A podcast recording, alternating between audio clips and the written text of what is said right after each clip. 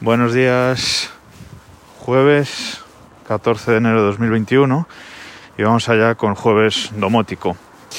Es que una de las máximas de la domótica es el caos, el caos de conexiones. Tú para montar una red domótica, pues eh, hasta ahora y durante los próximos años seguramente, puedes elegir un montón de protocolos y un montón de estándares y un montón de tipos de conectividad. Es decir, hay eh, cacharros con, que van por Wi-Fi, que van por Bluetooth, que van por Zigbee, que van por cable Ethernet. Dentro del Zigbee, pues por ejemplo, el hub de Hue de Philips, pues eh, utiliza un protocolo Zigbee un poco modificado. Las luces del hub de IKEA, lo mismo. El hub de Lidl, otra, otra cosa parecida. Es decir, todos son Zigbee, estos tres, por ejemplo, pero llevan una capa sobre este tipo de conectividad que hace que no sean del todo, del todo compatibles entre sí. Y en general, si quieres montar una red domótica, al final casi siempre acabas con tres o cuatro hubs en, en casa para distintos productos, cosas conectadas por cable, por wifi, etc. Es decir, el caos. Para evitar un poco esto, hace un par de años, o tres ya, eh, varias empresas, entre ellas Apple, Google, Amazon, eh, la Fundación Civil, etcétera, pues decidieron montar un, grupo de trabajo denominado Connected Home Over IP, cuyas siglas son CHIP. Y es un poco, nació un poco con la idea de que eh, encontrar protocolos comunes y un poco estandarizar las conexiones en la domótica. Yo creo que esto va a ser muy muy difícil, aunque es algo, por ejemplo, que mi amigo Borja espera con muchas ganas, una estandarización de, la domótica y que productos de cualquier marca sean compatibles entre sí y puedes instalar lo que quieras en casa. Yo creo que esto, si llega en algún momento, tardará muchos años en llegar todavía. Pero bueno, esta fundación Chip es eh, un intento de, de, conseguir, de conseguir esto. Y justo os venía a hablar hoy de los primeros frutos de esta asociación. Y es el protocolo denominado THREAD, es decir, T-H-R-E-A-D. Los productos, eh, están empezando a salir productos compatibles con esta nueva tecnología de conectividad y los productos que sean compatibles van a venir con un simbolito, con una pegatina que es eh, una T negra, así con, con, una forma con muchas curvas, sobre un fondo blanco y un simbolito, bueno, un cuadrito gris que pone Build on Thread, es decir, construido para Thread. ¿Y qué es esto? Pues es un tipo de conexión parecida a Bluetooth LE o sobre todo muy parecido a Zigbee.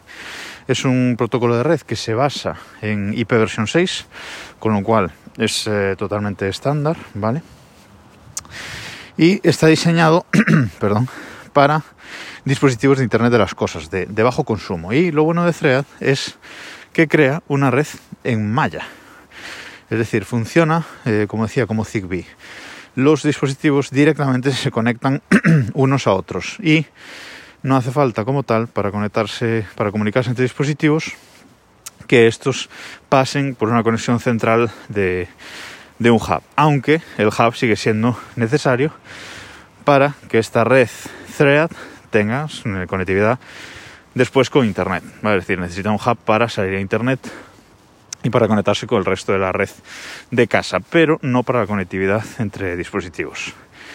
Características de, esta, de este nuevo protocolo, pues eh, simplicidad en la instalación y puesta en marcha, ¿vale? De los dispositivos, como digo, conectamos un dispositivo y estos se van a conectar a otros dispositivos con capacidad Thread en, en casa.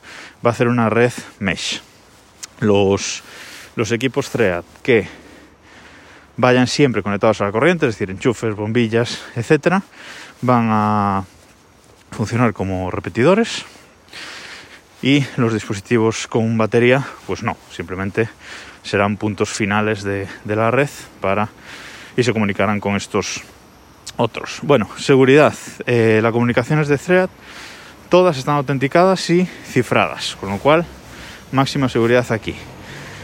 Eh, son redes que se curan automáticamente, es decir, si un dispositivo Thread de estos repetidores conectado eh, falla o se desenchufa, la red va a encontrar el camino hacia otros dispositivos interconectándose por otros, por otros caminos.